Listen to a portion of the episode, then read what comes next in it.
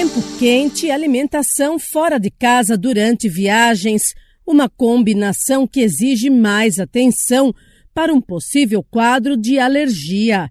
Alguns alimentos podem oferecer mais risco conforme a temperatura em que são conservados.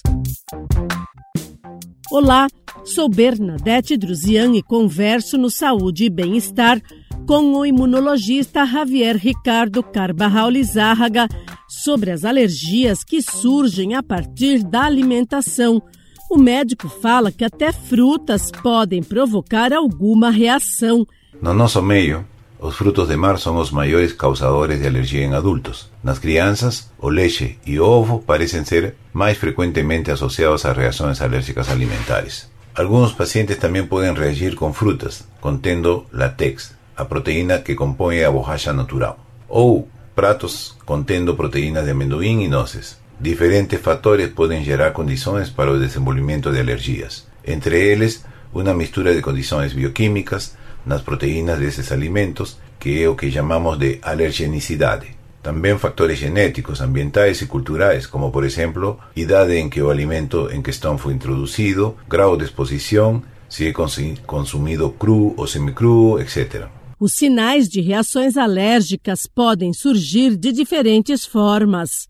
A pessoa alérgica a um determinado alimento pode apresentar coceira na garganta, nos olhos, coriza nasal e tosse como primeiros sintomas seguidos de erupción cutánea en forma de manchas vermelhas elevadas na pele que llamamos de pápulas, que pueden o no ser acompañados de hinchazo no rosto o garganta. Este último é conocido como angioedema. Por veces, a reação é tan intensa que leva a una baixa brusca de presión arterial y perda de, do conhecimento, o que é conhecido como choque anafilático. O imunologista Javier Lizárraga destaca que nem sempre é fácil identificar qual alimento pode ter provocado a reação alérgica, muitas vezes também causada por picada de insetos.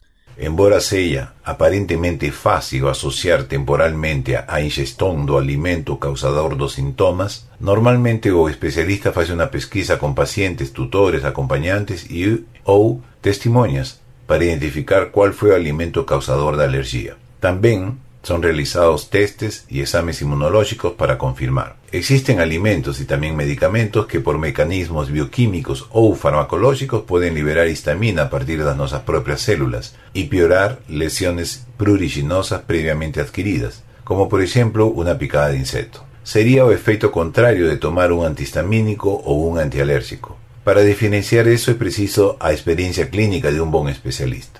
As alergias atingem cerca de 30% da população brasileira, segundo a Organização Mundial da Saúde.